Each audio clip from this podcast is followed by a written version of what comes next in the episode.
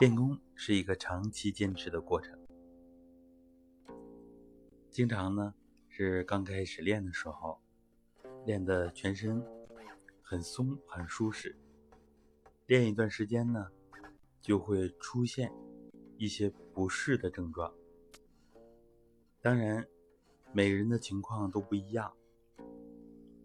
那么我们以前也分享了排病毒反应。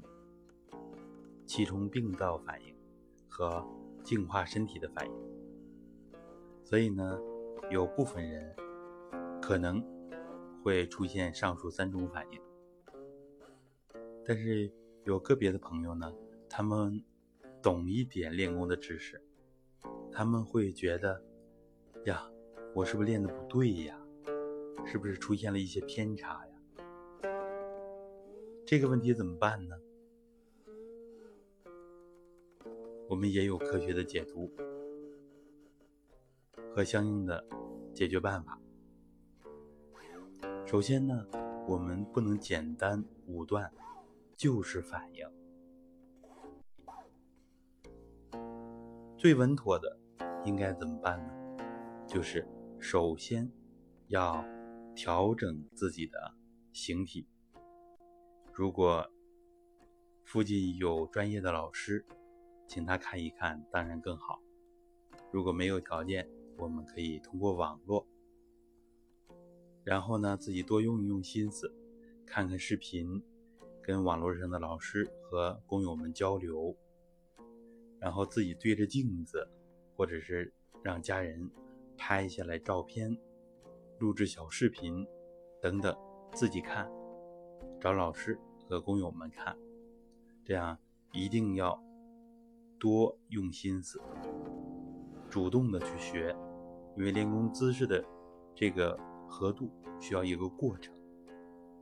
如果个别人他的姿势偏颇比较严重，比如说长期仰着头，或者头长期偏向一侧，练功之后呢，颈项啊、头啊，有可能会出现不适的症状。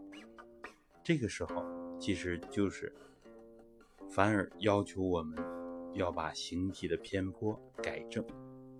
有的人呢，习惯于长期的挺胸，啊，我们讲胸要微含，所以呢，长期的挺胸有可能开始练还可以，练的比较好了之后，哎，一练血压怎么上升了？有可能就是这个原因。所以我们重点的。来解决形体的问题。其实多数情况下，我们一般人的形体不会有太大的问题，所以练起来也不会由于形体的不合度而导致一些问题。当然，我们不排除这种情况，所以呢，从我们开始学的时候，我们就要研细认真，这样呢。也是提升自己的一个过程，未必就是形体偏颇导致的问题。但是呢，我们先从形体去找，这也是自我提升的一个过程。好，这是形体方面，当然重点是腰胯这个地方、尾闾等等。其实有的时候也不是一下子就能调过来的。这形体脸型的中正，是一个长期的过程。啊，所以有的时候发现问题，不要着急。我们绝大多数人的形体都不是符合中正要求的，都不是符合松、柔、正等等这些练功的要求的。那么除了形体，还有一个意识的问题，比如说有的人意念太紧。平时就习惯了做什么事都很紧张，所以练功的时候也容易运用意识啊，非常的紧。一想虚空，想体内啊，好像就是很用力。这样的朋友有个明显的特点，就是眉心、眉头总是皱着啊，两眉之间总是紧张的，这样皱着眉。这个时候我们就要把。两眉之间放松，啊，也可以看看别人，或者让别人注意留意一下自己有没有这个问题。如果有的话，我们就要解决。练功之后呢，如果长期出现口干的现象，是不是意念太重了？那么我们就调整自己放松下来，用意念的时候很轻灵，像虚空，很洒脱，很自然想出去，而不是很紧。哎呀，我这虚空这个地方没想到，虚空什么样啊？我我得仔细想，我可别想错了。啊，用意念呢叫做意有余，便是火。意念太重了，那么气也就随之变得燥和重浊。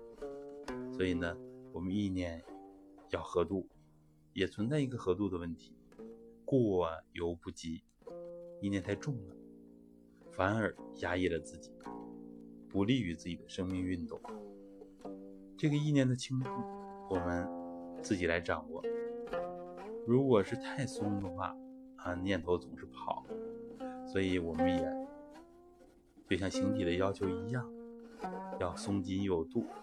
这个度，每个人也都不好具体的来量化，所以要根据自己的情况来调节。这样，再结合我们之前分享的。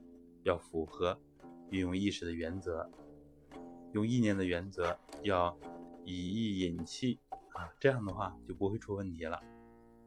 比如说，还有后面要讲到的一手，比如说手丹田啊，站桩的时候手丹田，感觉有的人感觉腹胀或者气化不开，这个时候是不是也是一手的太浊太重？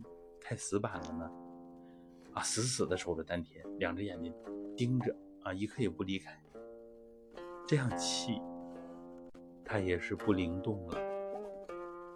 所以呢，我们这种一手要一开一合，一聚一散，就是我们要用三心并合归丹田，然后呢，有杂念呢，再从三心往回并，这样就不会。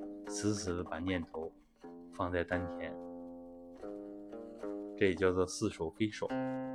以后我们讲一手的时候，会深入的给大家分享。好，这样我们心里就有数了。从形体上来调整，从意识上来调整，开始能调整多少算多少。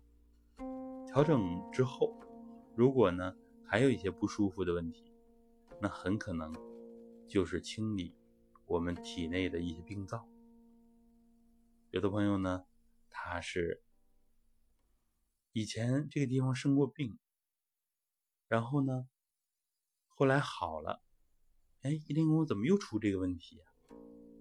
就感觉到心里定不下来了。实际上，这是在清理这个陈旧的病灶。这个地方虽然。病表面看起来是好，但是它还有残留信息，还有病的场，也就是所谓的病灶，在这里。所以即使是几十年前生的病，因为练功之后元气足了，也会把身体的整个素质往上提。这个过程，把这些残留信息，因为它也是负面的东西，也要给它清理出来。这呢，也体现了我们。传统养生功法的优越性。好的，我自己感觉呢，这样就能跟大家说的相对比较明了一些了。